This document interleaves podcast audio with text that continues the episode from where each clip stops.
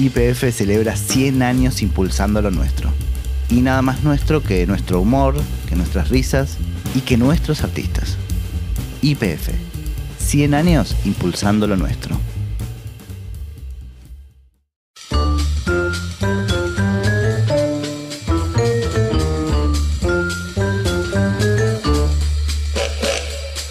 Hola, mi nombre es Adrián Lackerman y esto es Comedia, un podcast sobre humor.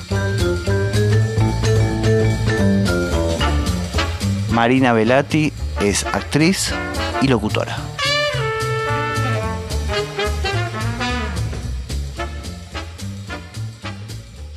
Estoy nerviosa igual. Estoy en pánico, pero te explico por qué. Porque por el título, viste, del podcast, que es como una presión, que hay que ser gracioso. Son como esos programas que me invitan a los que no voy.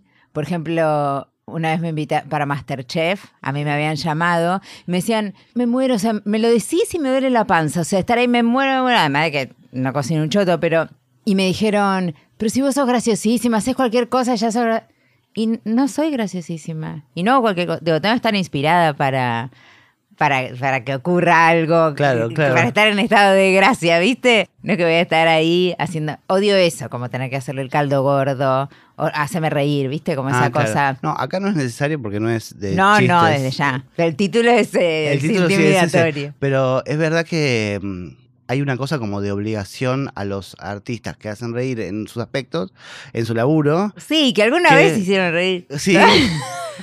pero que los ponen ahí como a laburar también cuando los invitan. Sí, es terrible, claro, sí, sí, sí. Y no hay guion, no hay nada. Y a mí no me gusta como eh, lucrar con esta cosa de los graciosos del asado, ¿viste? No me gustan los programas de radio que están unos, este, que son los que se comen, ¿viste? Como un asado. El grupo de amigos, así. Claro, sí, transmitido, quiero decir. Sí, sí, sí, sí. A mí me gusta algo del trabajo. Un poquito pensar un cacho, ¿no? Meterle. un- Si no me parece una chantada, como una rascada, qué sé yo. Yo seré graciosa en las juntadas con mis amigos, pero no les cobro.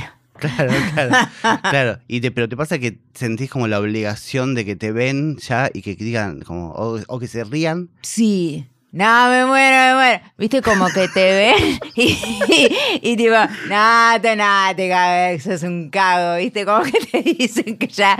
Y no, no soy la. yo soy re tímida, no soy para nada la, la más graciosa, no, eh, no me gusta llamar la atención. Ya te digo, tengo que estar inspirada en un grupo, si estoy trabajando, de trabajo que me, que me reguste. Y ahí se da, quizás, el milagro que se coincida Claro. En la risa. Y, pero ¿cómo, y en el laburo, ¿y cómo llegas a, a la comedia, digamos, laburando? No, después soy una, soy una laburante. No, después hay una cosa que ya es medio crossfit, que es gimnasio, digo, y que, que se llega, sobre todo en, en la televisión, en la que ya no existe, que yo hice un montón, ¿viste? De Sí, aquello. como la última época. Sí, claro. De la- tiras diarias. Sí, tiras diarias que los, los guiones muchas veces están escritos con la pija y mm, entonces digo, porque sí, porque son 25 escenas diarias, es un delirio, ningún autor puede estar inspirado eh, todo el tiempo, ¿viste? Muchas van así agarras la idea y más o menos, y ahí ya se arma esto que te digo, un CrossFit siempre con los mismos compañeros, eh, fui muy, este, tuve mucha suerte, siempre trabajé en grupos bárbaros de actores graciosísimos, entonces ahí hay algo que se arme, que se potencie, que es imparable y que después yo creo que eso se ve y que, que resulta gracioso, ¿viste? Y pero cuando arranca un proyecto de estos, lo- me llama mucho la atención y pensaba, digo, vos agarrás y decís, che, este va a ser así, y después tenías devoluciones o tenías trabajo como de cómo va a ser este personaje, o era todo tu... Mi sensación es que es todo Marina, pero no sé. Mira, pienso un poquito, yo me aburro muy rápido. Entonces la mayoría de cositas que voy encontrando, qué sé yo, que después a algún eh, le pueden resultar graciosas, yo las hago para mí, para no aburrirme yo, para no pegarme un tiro este, grabando 12 horas por día algo. Entonces digo, ah, bueno, acá hace esto, el tic. Ah, o la voy a hacer tres octavas más arriba, ¿viste? Va a hablar así, porque si no me embolo, como que tengo que encontrarme yo Claro, mis claro. cositas que me den risa a mí, que no me den ganas de, de morirme cada día eh, grabando tantas horas. Entonces, pienso algunas cositas a priori y después está bueno cuando empezás a usar muletillas y qué sé yo y los autores ya las agarran. Ah. Y por supuesto que, que es un trabajo 100% en equipo. Este, antes dije que escribían con la pija, pero digo también en otros momentos es cuando te puedes juntar y conversar y qué sé yo, ahí se arma la retro eh, alimentación. Claro. Este, y que está buenísimo. Cuando eso sucede, está súper. Mismo con los compañeros, qué sé yo. Y ahí van apareciendo las, las bolucheces. ¿Y te copa que te llamen para hacer cosas de comedia? Me copa que me llamen para guiones graciosos, ¿viste? Eh, o qué sé yo, para cosas buenas en realidad, en general. No sé, no lo pienso como esto, lo pienso como está buena esta historia o no hecho el personaje este, puedo contar alguna cosita desde acá que le puedo. Pero esto, si es a priori como venía Masterchef, no, que haces un risa, te corto el teléfono. Digo, es como algo que me da, me da violencia, esa cosa de- de- Como de, de hacernos reír. Sí, sí, me parece horrible. Igual, mira, sabes que venía pensando en eso, que lo más raro en ese sentido de tu laburo en la tele, que era lo que habías hecho con Mex, Laboratorios Dormebú Sí, y. Mañana, Mañana vemos, Sí. que es muy raro porque no es lo, no sé si hiciste otra cosa de el momento de la persona que es graciosa y va a hacer reír. Es bastante llamativo en tu carrera, que es más ficción Sí. clásica. Total, pero eso fue así. Mex me vio a mí en veladas. Yo tuve un grupo veladas temáticas. ¿Es el de improvisación? Claro. El de sí, Ximena Banus. Con Jime, obvio, con Drolas. Javi Drolas, Agustín Repeto. Ah, yo los he ido a ver, sí, claro. Castro, y Gustavo Kamenetsky. Sí, tuvimos miles de años y ahí se gestaron estos personajes. La médica, la locutora, una mexicana, digo, cosas que yo iba haciendo y Mex me vio ahí y me agarró y me llevó, pero yo le dije, yo tengo uno, ¿viste? Porque yo hacía un monólogo, si querés. Entonces ahí me eh, empezamos a trabajar con Carlos Barragán y Gerardo de Lelisi, que me escribían guiones diarios y que eran una maravilla. Entonces ahí sí, porque estaba en un personaje, no era Marina Velati que entraba, incluso tenía peluca súper caracterizada y todo, y guiones escritos. Con mi personaje, que fue curioso porque era un personaje mío, entonces charlamos un montón, pero nos entendimos en dos segundos con Barra y con Jera y me escribían y yo iba con esos chistes con mi personaje, digo, y estaba todo armadísimo el momento Claro. de comedia, no era, che, entra Marina, era un magazine, de repente estaban las madres del dolor haciendo una entrevista y no es que me mandaban, viste, ahí. Esa cosa tiene la, la tele en vivo que es terrible. Lo hablaba la otra vez con Luis Rubio, que también él con su personaje de Ever, viste. Claro, claro. Estás amparado, tenés una peluca, digo, tenés miles de, de escudos protectores. Por eso digo, programas en los que así me mandan a hacer reír, me, me quiero morir. No los puedo hacer. Y eso, veladas temáticas, ¿vos habías estudiado improvisación?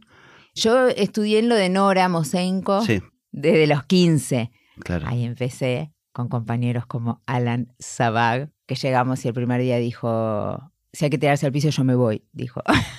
y no se quiso sentar en el piso nunca más. Y nada, bueno, y ahí era mucho de, la joda y de lo lúdico, que después cuando entré a, a lo de Bartiz, Ricardo me dijo, vos venís de lo de Nora, no sé qué. Sí, le digo, estudié como 10 años.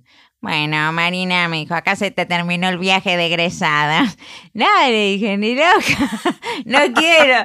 Este, sí, sí, pero sin embargo yo seguía buscando, ya te digo, para hacer yo mis escenas que me divirtiera y no ver los emboles que hacían unos compañeros, este, iba para ese lado, un poquito. Después hice dramones, hice un montón de otras cosas y, y lo seguiré haciendo, pero la mayoría de las veces creo que le busco alguna cosita para mí, para no quererme matar yo, Sí. digamos. Aparece mucho eso en los actores que en los tiempos de espera empiezan a hinchar los huevos porque se aburren y son sus propios payasos. Eso, Sí, ¿no? sí, yo lo, lo vivo una mucho con compañeros unos que me cuentan esas cosas como de... Y yo empiezo a joder, a veces es un poco molesto para los demás, pero pues yo soy mi propio payaso en algún punto. Sí, no tengo esta, no joda a los demás, digo, No, no, no. eh, ya te digo, durante el trabajo hay algo que, que me busco. También me pasa mucho en teatro con la repetición. Ahora voy a hacer una obra también de miércoles a domingo, teatro comercial. Me aburro, ¿viste? Y busco cositas que son mínimas, que no- por ahí nadie se da cuenta. No es que invado al compañero, digo, hoy propongo esta. Digo, mini cositas para yo mantenerme ah, divertida, atenta, pispireta, picarona. Claro, total. Venía pensando si había algo que decíamos al principio, que era lo de esta cosa de que te vea alguien y que se ría o que te diga... ¿Cómo fue que dijiste? sos un cago. Nos decía cuando salíamos, sobre todo en lo de Mex, que igual las personas que me hablan por el programa de Mex las amo. O sea, me voy a tomar una birra con ellos porque era un público tan freak. Hacíamos un programa en vivo a la una de la mañana. Sí, claro. Eh, En Canal 7. Claro, en la TV pública.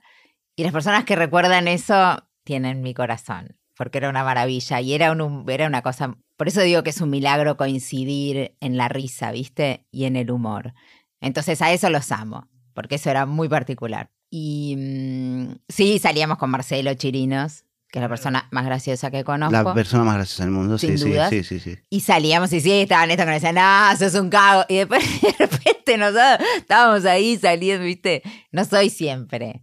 Un Claro. cago. Claro. Qué raro, ¿no? Un cago. No, un meo nos decían, o no sé qué, pero me acuerdo que, que nosotros odiamos mucho con que nos decían sos un cago. Es- está buenísimo. No, y yo recordaba también, no, lo hablaba la vez pasada con Peto Menahem, Sí. sobre el, el aspecto físico de uno, Sí. nuestras caras, nuestras Sí. cosas, que a veces ya directamente con estar, uno puede ser gracioso. No sé si te pasa eso. No sé, lo pienso como, eh, no sé, tienes los ojos grandes. Sí. Y eso también ayuda, supongo, a, a ser más amable o gracioso que, que no, o no. Bueno, eso es algo totalmente inconsciente. Digo, nací así, viste, que Sí. en un momento te lo dejas de. Sí, entiendo, Peto, qué sé yo, que chiquito, viste. Entonces, Sí, no sí, sé, digo, por ahí. No sé, me casé dos, dos, o, dos o tres veces con Peto. En, En ficción, ficciones, sí. Sí, puede ser algo de. Sí, uno trabaja con, qué sé yo, Buster Keaton, No sé, digo, uno trabaja con, con, lo, con lo que le vino. Y sí, tengo estos ojazos y bueno, los voy a usar. los voy a hacer guita. Perfecto, sí, está buenísimo eso. Y mm, te pasa esto también de, yo siempre jodo con que es, más prestigioso no hacer cosas graciosas. ¿Viste? Como es más prestigioso hacer un, un dra- un dramón. No, vas- o trabajar en, en un drama o algo así, que lo otro, digo, te juega en algún momento eso como decís, che, o sea... Lo que yo hago es, importante y, a veces no es tomado como tal porque está relacionado con la risa, con la joda. Sí, con el boludeo. ¿Qué sé yo? Bueno, es una frase súper trillada, pero como que hacer reír es una cosa serísima. No, no sé. Incluso a mí como espectadora no me pasa, entonces. No, yo creo que hay cosas que son buenas, que están buenas y hay cosas que son un- una porquería.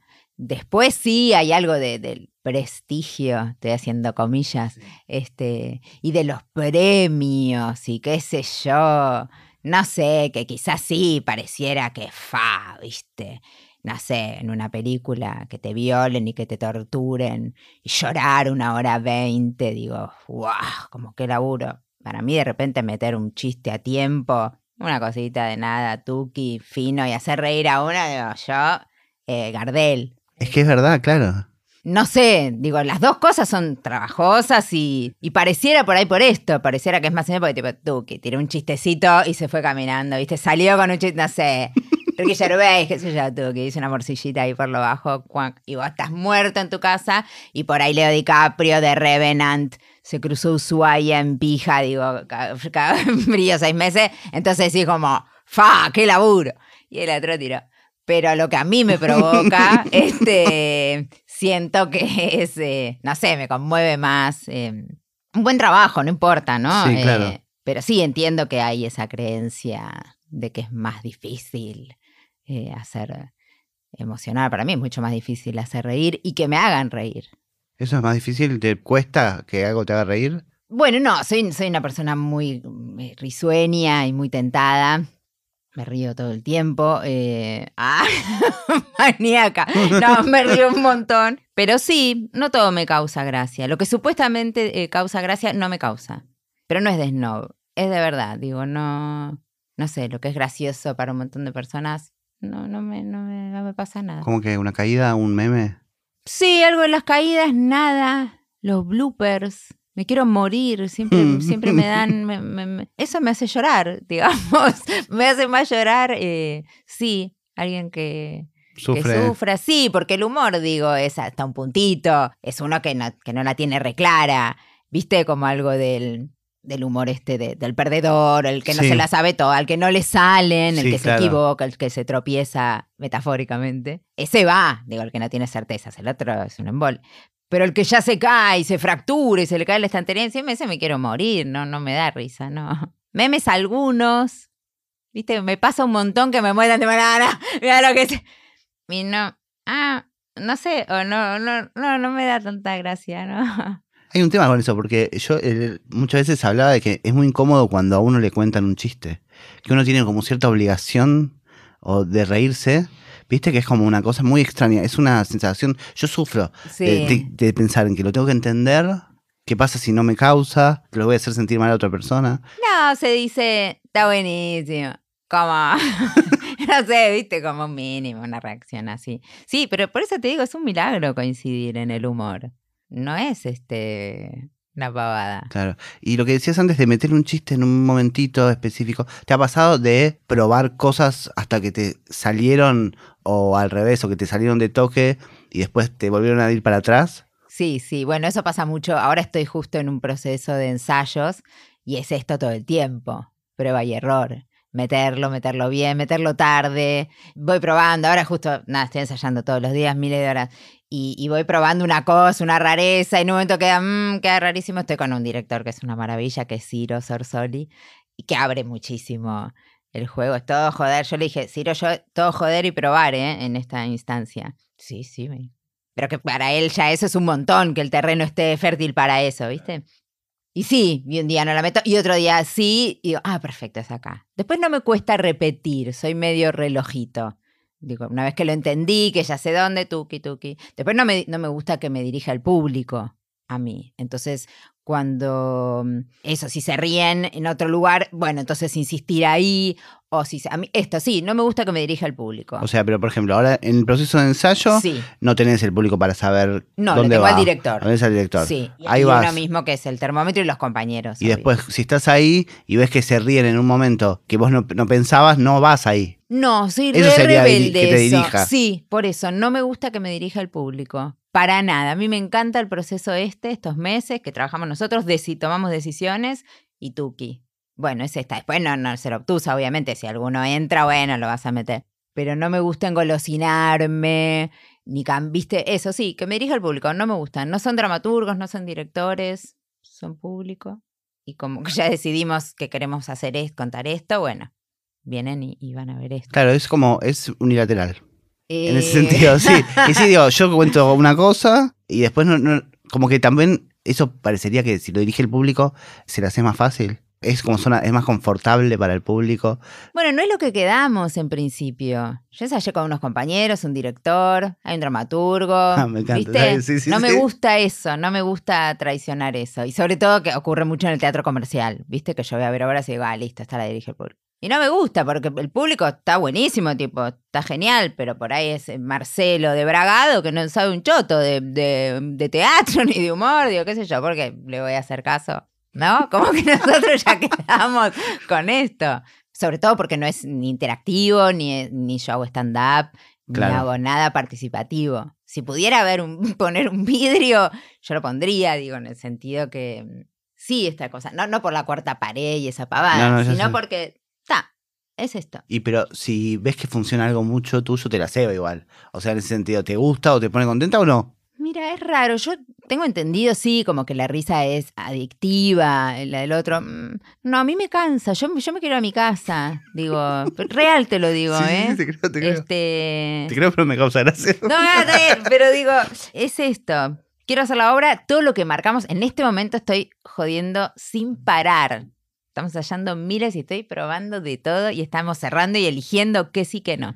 Después yo quiero ir, hacer esto y me quiero ir a mi casa. Siempre me quiero ir a mi casa, pero eso, soy como muy prolija una vez que decidimos qué trabajo hacer. Y lo de que te dirige el público, o cuando vos vas a ver una obra que sentís eso, ¿es hijo de que el director ya no va más? ¿O no sigue dirigiendo? No quiero que hables más de nadie. No, no, no, hay de todo, qué sé yo. El teatro comercial es muy trabajoso. Es de miércoles a domingo, los sábados hacemos dos funciones. Lo hago muy poco, lo elijo muchísimo, porque cuando lo hago quiero esestar recontenta. Ahora estoy recopada, estoy contenta, me encantan mis compañeros. Digo compañeros porque son todos chabones. Y el director no va a todas las funciones, porque también está bueno que se retire en un momento, a ver si aparece alguna cosita, pero mínima, ya te digo, alguna cosita, y vuelve una o dos veces por semana, que es fundamental para mí, para que vuelva a encauzar eh, lo que estamos armando ahora, ¿viste? Sí, soy muy, muy, muy prolijita, muy disciplinada, fui mejor alumna toda la vida, digo, hay algo de eso que me quedó. Y en un momento hacías teatro miércoles a domingo más tira diaria. Cinco años. Cinco hice años de eso. Sí. Y me pregunto, eh, lo digo en el sentido más de la parte eh, del humorismo. O sea, te siguen dando como ganas de ser gracioso. ¿No? Mira, el cansancio es un gran estímulo también. Yo me doy cuenta que hice proyectos enteros agotada, agotada, muerta de sueño, pasada. Y estaba re graciosa también. Ah, está bien. Sí. Este, Es de sí, sí, gimnasia está- también. Sí, sí, sí. Está dada vuelta. Fueron cinco, real, ¿eh? Fueron cinco o seis años que hice tira y teatro sin parar. Y en el medio incluso películas, porque por ahí me pedía, como tengo buen vínculo con, con mi jefe, tenía buen vínculo con Ah, Adrián claro. Suárez, claro que es actor también. Me llamaban para una peli y yo le decía, Adri, me tengo que ir, tipo un mes. Y me dejó en un par de oportunidades. Sí, estaba muy filtrada, pero eso también me provoca excite, ¿viste? Que cuando estás así estás medio... En sí. Sí, como drogado naturalmente. Sí. Y no sé si podría ahora volverlo a hacer. Ahora me encanta ya estar en mi casa, trabajar poco, me gusta elegir bastante. Sí. Venía pensando una cosa sobre mm, tus personajes. Dos cosas. Una era lo que el laburo que haces con la voz de los personajes, que son muy distintos uno con otro y que le da un color espectacular a eso. Y junto con otra pregunta que era como, hay una sensación también de cuando veo un personaje tuyo, digo, esta persona existe. O sea, ¿entendés? Como, o es de observación, imagino que sí, o de imitación también pensaba. ¿Aparece eso? Porque es muy raro. Lo veía, ¿sabes en dónde? En Insoladas, en las Insoladas. Dijo, esta mina existe, habla así, debe existir, debe ser una amiga de ella, no sé, algo de eso o no. Mirá, justo que decís, Insoladas la grabé mientras estaba haciendo eh, una serie con la de Adrián Suárez y Natalia Oreiro. Sí, Ahí le pedí un mes para irme a hacer Insoladas. En el personaje de la tele hablaba muy agudo y ya me estaba quedando afónica. Insoladas la hice afónica, 100% afónica. Entonces buscamos con Gustavo, el director, Tareto, una cadencia y una cosa, ¿viste? Que hablaba así. Y la otra era como una cosa. Este, entonces, era, sí, me gusta mucho pensar en cómo hablan los personajes. Yo estudié locución, soy locutora matriculada en el ISER. Y, y hay algo que me encanta empezar a pensarlos por ahí. Un cacho. Después no sé, ¿no? Pero. Y después lo que existan es el halago máximo No, no, de, pero- to- de toda mi carrera. pero es una, es- está bueno eso, eso, pero es de observación. sí, es de observación. Sí, sin duda. Yo es lo que más amo. También es algo que se pierde un poquito con, con la popularidad y qué sé yo, con quien a mí ir a los bares, escuchar las conversaciones, me vuelvo loca. No me he bajado de colectivos por escuchar a dos amigas que estaban contando una bárbara. También eso, pero bueno, y también de los límites, porque me gusta hacer personajes que estén corridos Sí, y sí, qué sé yo, pero que no, no es la colifata, ¿viste? Son unos que andan Sí. más por, por acá. Sí, tal vez no el de la tele, pero sí el de la peli que podía ser alguien, ¿no? Sí, sí, me encanta a mí las insoladas. Sí, y eh, hay algo como de. Porque a veces uno puede sacar como latillos de gente, pero hay como. ¿Sabes lo que me parecía a mí? Que sacabas como cadencias, ¿no? De hablar. Sí, sí, sí. Bueno, eso también muy de la música que, que me gusta, que yo canto y también. Sí, sí, algo del oído. Sí, ¿no? Este, Claro, sí. es algo de eso. Sí, me gusta armar las estructuras, como suenan, que no le importa a un choto a nadie esto, porque lo agarro a la garra, ¿viste? Es como... Sí. Pero, te sirve a vos tal vez para el laburo. Sí, sí. Ahora que estoy justo eh, ensayando una obra de teatro que todo el tiempo vas a repetir, me armo como suena más lindo, truqui, no sé qué. Na, na, ni na. Viste, como una cosita que, pero ya te digo, eh, no le importa a nadie. Pero es verdad que hay cadencias o tonos que son más efectivos en, en el humor. ¿no? Sí. Que sí. una misma frase dicha eh, más arriba o más abajo. Sí, puede hay algo de la voz aguda. Sí, sí. Después, qué sé yo, en, en Supernova, que es la, la serie de Ana Katz, hice una uruguaya, pero finísimo también era el que la agarra, el que la agarra, la agarra. Que me encanta, a mí me encantan los acentos. Y, y me salen fácil, ya cre- creo que es esto por, también por el oído musical, ¿viste? Se me dan bien los acentos. Claro. Y el uruguayo es uno de mis favoritos. Sí, muy Sí, bueno. me encanta. Es muy bueno. ¿Sabes qué? Hablaba, el otro día te vi la entrevista que te hizo Luis Rubio y en un momento, como hay algo de lo inco- la incorrección Sí. que me parece espectacular, como que estuvo buenísima la entrevista, pero en un momento él dice que lo quería invitar a su programa a Suar y él dice, bueno, pero igualmente hace mucho que no, antes lo frecuentaba más, ahora no lo pregunto, y vos le preguntaste, ah, te lo estás cogiendo. Ah, sí, sí. ¿No? Sí, le dije. Sí, le dije, ¿vos te la cogiste? Sí, como una. Sí, ese es un chiste que, que me gusta hacer un montón. Cada vez que nombran a alguien, justo el otro día estábamos, no sé a quién nombraba una fotógrafa. Ah, pero ella la conoce. Sí, yo me la cogí. Dije, como muy. eh, es un chiste que hacemos mucho con Diego Gentile. Y qué bárbaro que siempre, que siempre entra y, Pero- y causa estupefacción. Me encanta.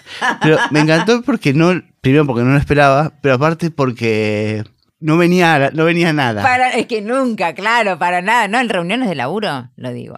Están nombrando, no sé qué. No, ¿y quién es ahora el, el- el directivo de, de Netflix? Ah, no sé, Marcelo Gallardo. Ah, yo me lo cogí.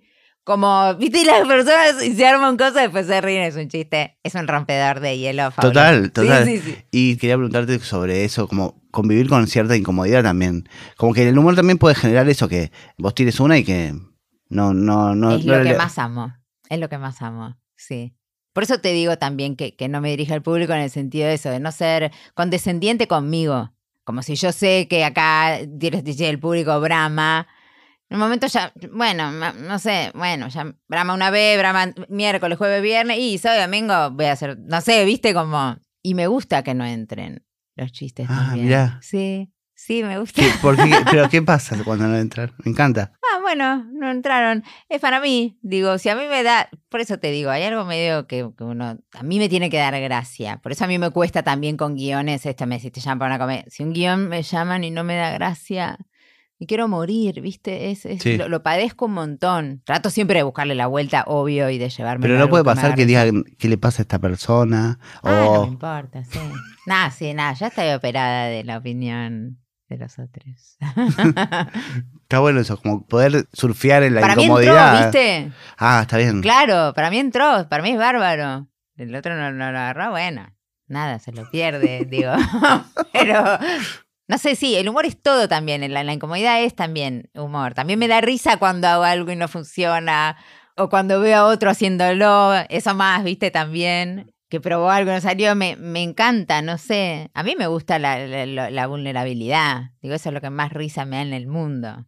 Lo otro, la, la perfección al que le sale todo, es una Pero ¿qué sería la vulnerabilidad en ese, en ese sentido? Como... Y te abriste, contaste una, no entró para nada. Ah, tipo, te das vuelta, te vas a tu casa. No sé, viste, me da, eh, como que te quiero abrazar y me da risa y me da ternura y me da emoción que te la hayas jugado. Ah, está bueno eso, como el hecho de- del laburo, digamos, el hecho de hacer el chiste. Claro, claro. Sí, sí. Se lo mandó, viste, no y Bueno, ya me pareces un genio, digo, porque. mm, Sí, eso. como no, no tener miedo. Y pensando en esto del, ahora que decías lo del ensayo con el director, después el público, pero cuando es en la tele o en el cine mismo, el público termina siendo tipo compañeros o, o técnicos, o lo, lo que me contás parecía que sos vos medio como el público, o sea, que vos, vos te das cuenta ya si estamos en camino o no, porque digo, es, es también distinto la forma de laburar, de, de esto que decías, de muchas horas grabando. Sí, Y- es re distinta. Los compañeros son siempre. Por eso yo no podría nunca hacer un unipersonal, ponele. Me cago de embole. O sea, yo necesito mirarme en unos ojos llenos. Y siempre son los compañeros, en todos los lenguajes y los formatos. Después sí es, es interesante lo que decís, que en la tele los técnicos funcionan muchísimo como en el teatro. Porque son muchos, porque Claro. están ahí, porque los ve eh, tapándose la boca, tipo moviendo la cámara. Este, sí, sí, los ves ahí. O que cortan y, están, y, se, y se mueren de la risa, que están ahí aguantando. Sí, funcionan como un público, pero son unos que los veo todos los días, que ya los conozco, que los respeto, que los quiero, que me interesa su opinión, que los busco, Claro. les busco los ojitos a ver si, si está gracioso. En el cine es más ensimismado, ¿viste? Es más en solitario, porque también están obviamente los técnicos, pero bueno, es como más, no sé. Y después siempre con el director, a mí me encanta trabajar, ¿eh? me gusta muchísimo que me dirijan y charlar. Bueno, ahora hice el gerente con Wino y con Wino me encanta, ¿viste? Y charlamos las escenas y nos decimos y nos reímos y coincidimos mucho en, en el humor. Y esa búsqueda, ese intercambio para mí es muy enriquecedor. Por eso te digo, no me mando yo con un monólogo sola a un, a un bar. No harías stand-up. No, no, no creo. No, no, no me gusta trabajar sola, no. La escena que más me gusta de gerente es Sí. la del la del beso. La del- Ah, Es espectacular eso. sí, pregúntale a Bueno quién la escribió. No, no. No, intervine, intervine. ¿Ah, sí? Sí, sí, intervine bastante. Nos reíamos mucho, igual, viste, también, nada, la, la incorrección y qué sé yo, y todo el tiempo yo le decía que, que entraban los colectivos, que iba a llamar a los colectivos, que lo iba a denunciar. Digo, esta cosa que está muy frágil, Sí. pero de la cual también está bien reírse, este, para descomprimir y para poder meter la opinión. Sí. ¿Se entiende lo que yo estoy hablando todo con eufemismos, pero se, se entiende? Sí, sí, con ciertos cambios de paradigma que hay últimamente con, relacionados a- al, al humor y a las nuevas miradas sobre, bueno, lo- las disidencias, los géneros, etcétera. Exacto, lo dijiste bárbaro. Entonces, bueno, también ahí puede ingresar el humor para después colarse lo que verdaderamente quiero decir. Y la escena era que Leonardo Sbaraglia me decía que, que me quería dar un beso y yo le decía, ah, pero a mí me gustan las chicas, ¿viste? O soy lesbiana, como una cosa, ah, pues soy lesbiana. Y a mí eso me parecía que porque soy lesbiana me va a dar asco Leonardo Sbaraglia y Leonardo Bermet. Digo, a la vez también pensaba, igual porque es Leo le tengo que dar el beso, puta, y seguir siendo complaciente con el chabón, el Claro. hombre, no sé qué. Fue una, a mí Un me dio vuelta así, pero nos pareció Porque que aparte lo del personaje no sabemos hasta ese momento. Absolutamente, sí. En el cine al final quedó como un gag, la gente se reía muchísimo. Pero al final me pareció decirle, bueno, él está en una cama de hospital, digo, hay, hay un contexto. Bueno, me gusta la chica, pero igual te puedo dar un beso, tuca, y darle un piquito. ¿Viste cómo me pareció que, que hacer ese rulito le daba una cosa fresca, ligera, eh, que estaba bien, Sí. que no era, no te doy un beso porque soy lesbiana y odio a los tipos, o te lo doy porque me... Ah, y además él ahí ya no era mi jefe, Sí. entonces yo le pedí que agregara. Ahora que no trabajamos juntos, ¿te puedo decir algo? Porque tampoco me parecía. Por eso, fue una escena, ¿viste? Parece. Todo laburado, sí, totalmente. Y un poco, porque a mí me re. gusta cuidar eh, No, no, esas está, cosas. estaba bien, pero porque aparte de lo Y que... lo hablamos con Leo y con bueno, a los tres nos parecía perfecto aclarar esto. No de pasados de correctos, ¿eh? Sino porque de verdad está bueno, che, que digas, ahora que no laburamos juntos. Pues si no, cambia un montón que mi jefe me esté pidiendo que lo bese. Sí. Antes cambiaba, ahora cambia, a mí me salta, yo lo veo en un lado y me salta. Te hizo un ruido, digamos, en Sí. el momento. Sí. Sí, pero aparte... Para y lo igual- quiero escuchar y quiero que lo atendamos. A ese ruido, ¿viste? Claro. Como. Claro, es que en general, si algo nos hace ruido, por algún motivo será. ¿Viste? En general, como no atenderlo sería un, sería un error, digamos. Sí, yo no quiero participar. Digo, a mí me, me da la panza. Prefiero. No digo que sea genial la escena y que, ufa, bueno, somos Rita Segato, ¿viste? Como. Bueno, pero me pareció que había que. darle- Acomodarla. Acomodar un toquecito para que todos nos sintiéramos más bien. Sí. Y ahí quedó. Sí, a mí me- lo que me parecía también que era interesante de la escena era lo que uno esperaría y que las expectativas que tenga uno y poder romperlas de una manera que... Y también creo que ahí se podía como volver a pensar en lo obvio que es que un tipo le diga a una mina que le quiere dar un beso y que se lo dé. Y que se la mina se lo dé. Claro, Claro. digamos, poder cortar con eso, eso me parecía como lo más interesante de eso. Y ahora que me das todo el panorama, está mucho más pensada de, de lo que... Y sí, es esto. Me gusta la chica, pero tengo un besito. Toca. Como. sí, sí, sí, sí. No sé, me pareció... Y era tierno porque... me encantaría escuchar otra, otras resoluciones también, ¿eh? Pero bueno, nosotros esa nos pareció la que estaba ok la que quedó. Sí, sí, después te pregunto por otra escena. Lo que quieras. Ah, me, me lo puedo figurar. La del lenguaje inclusivo. Sí. Mira, yo cuando lo leo, cuando la veo incluso... Ah, viste, mamita. Pero con el momento en el que la- ella le dice, eh, la vendedora, che, no tenés que hablar con la... Algo que se relaja. Y además todo me parece que está bueno mirarlo dentro del contexto. Si, si pas- pones esa escenita sola en TikTok y pones Leo Baraglia, es un, un Sí, sí. forro que se ríe sí, del lenguaje inclusivo. Bueno, ves la cosa, el personaje está en... Sí, no sé, digo, bueno, pero está en la búsqueda esta de encajar y va a ese local, ya ves, con la ropa que entra y con la que sale, digo, está todo corridísimo, es una comedísima, esa escena es un gag. Entonces cuando ella le dice, tipo, che, tranqui, relájate, no tenés que hablar con cosa. Uf, menos mal, me estaba haciendo un lío. ¿Viste? No sé, me parece que no es, no, no, no me tiraría con el colectivo de frente. No, no. Tenía primera, tuvo que ir. Y mm, bueno, también todo este proceso de paradigma que veníamos hablando, ¿te agarran laburando también en tele y todo o no? O sea, ¿sentiste en el laburo eso fuerte? Y también lo pienso en relación a, a quién sos vos como artista y lo importante que es como que valoren tu voz igual que la de cualquiera, cualquier persona que esté ahí. ¿Te ha costado en ese sentido? Bueno, cambió muchísimo. Digo, hay cosas que yo, viste, sí, cambió muchísimo. Antes, no sé, por ejemplo, ahora hay una figura nueva en los sets que es el coach de, o la coach de intimidad, que son las escenas, bueno, sí, las, las de sexo de toda la vida, que antes, cuando yo hacía televisión, era tipo, era eh, un director de tele que es un fletero. Dice, no, la tirás, eh, Marina está tirada en los, en los matorrales, vienen cuatro, le abren la cosa, tuca, viola, viola, viola, sale. Viste, como, era como una cosa de, Ah, decías vos, seguro. Y ahora, entonces era más o menos ahí consensuar con el compañero. Tipo, che, no, no me penetres, please. Era como eso, estabas muy a, a- a la buena de Dios. Sí, sí, sí. Si podés, no me penetres. Sí, Está todo pésimo lo que digo, pero ahora lo estoy haciendo sí. sí, era- hipérbole para que se entienda ahora. Es súper consensuado, o sea, todo charladísimo, consensuado, coreografiado, equipo reducido, Marina en el matorral, no sé qué, y acá entra eso, y acá, y te molesta esto, y estás de acuerdo con esto, hay algo que te incomode, y hablan con vos primero sola, con el compañero o compañera o lo que sea, y luego se, se coreografía, que a mí me... ¿Coreografía? Está bien, sí. coreografía. Se hace la coreografía. Se hace la coreo, sí. Este, y entonces, eso me parece que, bueno, ok, ahora entonces está. Pero lo de antes era, como te lo digo, real, real como te lo digo. Y fuera de, de las cosas más, más puntuales, en tu laburo, en, en escuchar tu opinión, ¿te sentiste siempre cómoda en ese sentido? O, o- Sí, acá es una mierda porque juega la, la personalidad, ¿viste? Y, y las herramientas este, que cada una haya podido, digo, con las herramientas con las que llegues, por tu educación, por tu instrucción, por lo que sea. Totalmente, claro. y siempre llegué bien armada, ¿viste? Entonces, qué sé yo, no sé cómo se llama eso, si es este que tuve suerte o no sé.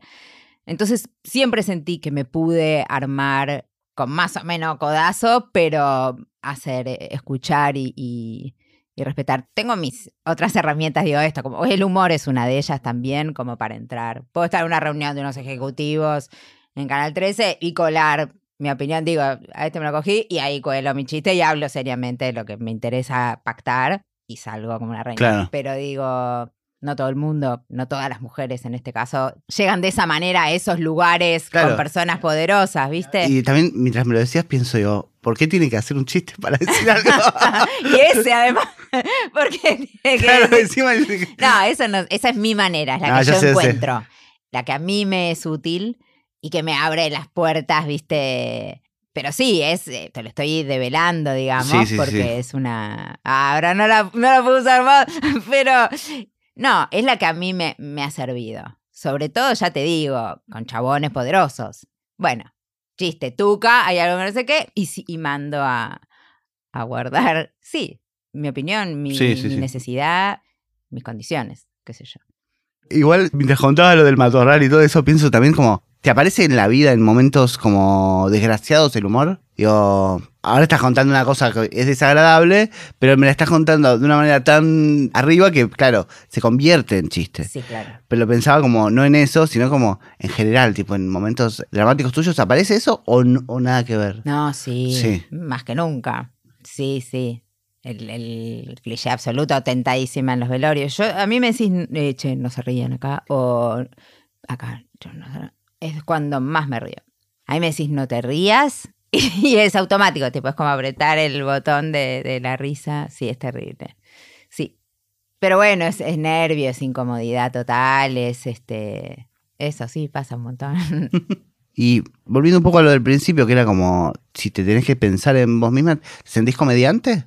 ¿O te sentís una actriz que se te da por eso? Eh, no, no, me- no me siento comediante. No, no, yo de verdad que mucho. Lo que más amo es pasar desapercibida. eh, como, no, en serio, en serio. Sí, sí, sí, lo sé. lo sé. Después, eh, si entro con- en confianza con alguien, qué sé yo, no sé, ya estamos bueno, hacer una joda y reírme, es mi vida. Se me va la vida a mí, ahí. Pero después no, no, el comediante no, no, tipo, eso es como, me imagino, no sé, abre la puerta Jorge Ginsburg, viste, como, Uf, Claro. pobre, digo, porque era, nos teníamos que morir. Por ahí estás, viste, dentro un día que, no sé. Dije Jorge Ismo porque es el primero que se me vino. No, está bien, está bien. eh, que era una persona que era graciosa. Ya su risa, viste, Sí, todo era total. graciosísimo. Pero no, es un laburo impresionante ser comediante, no. Me encanta. Eh, Marina, ¿para qué sirve el humor? Oh, para no morir, en principio, para unir, ¿no? Esto de reírse de lo mismo, fa, es un milagro. Y qué sé yo, bueno, y a mí ya te conté, y a mí me sirvió para colar algunas verdades bien, bien coladas. Bien coladas.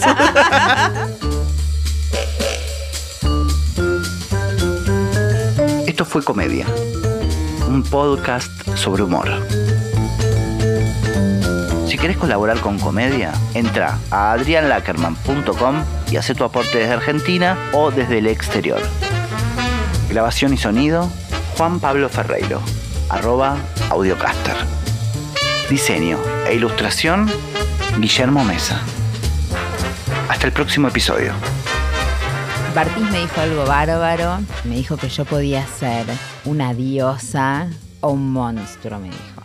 Y me lo guardé siempre porque me gusta esa idea. Poder hacer unas personas creíbles, como me dijiste antes, es un piropazo. Y eso, si es monstruosa, si es graciosa, si es brillante, si es sórdida, trash, digo, no sé, viste, como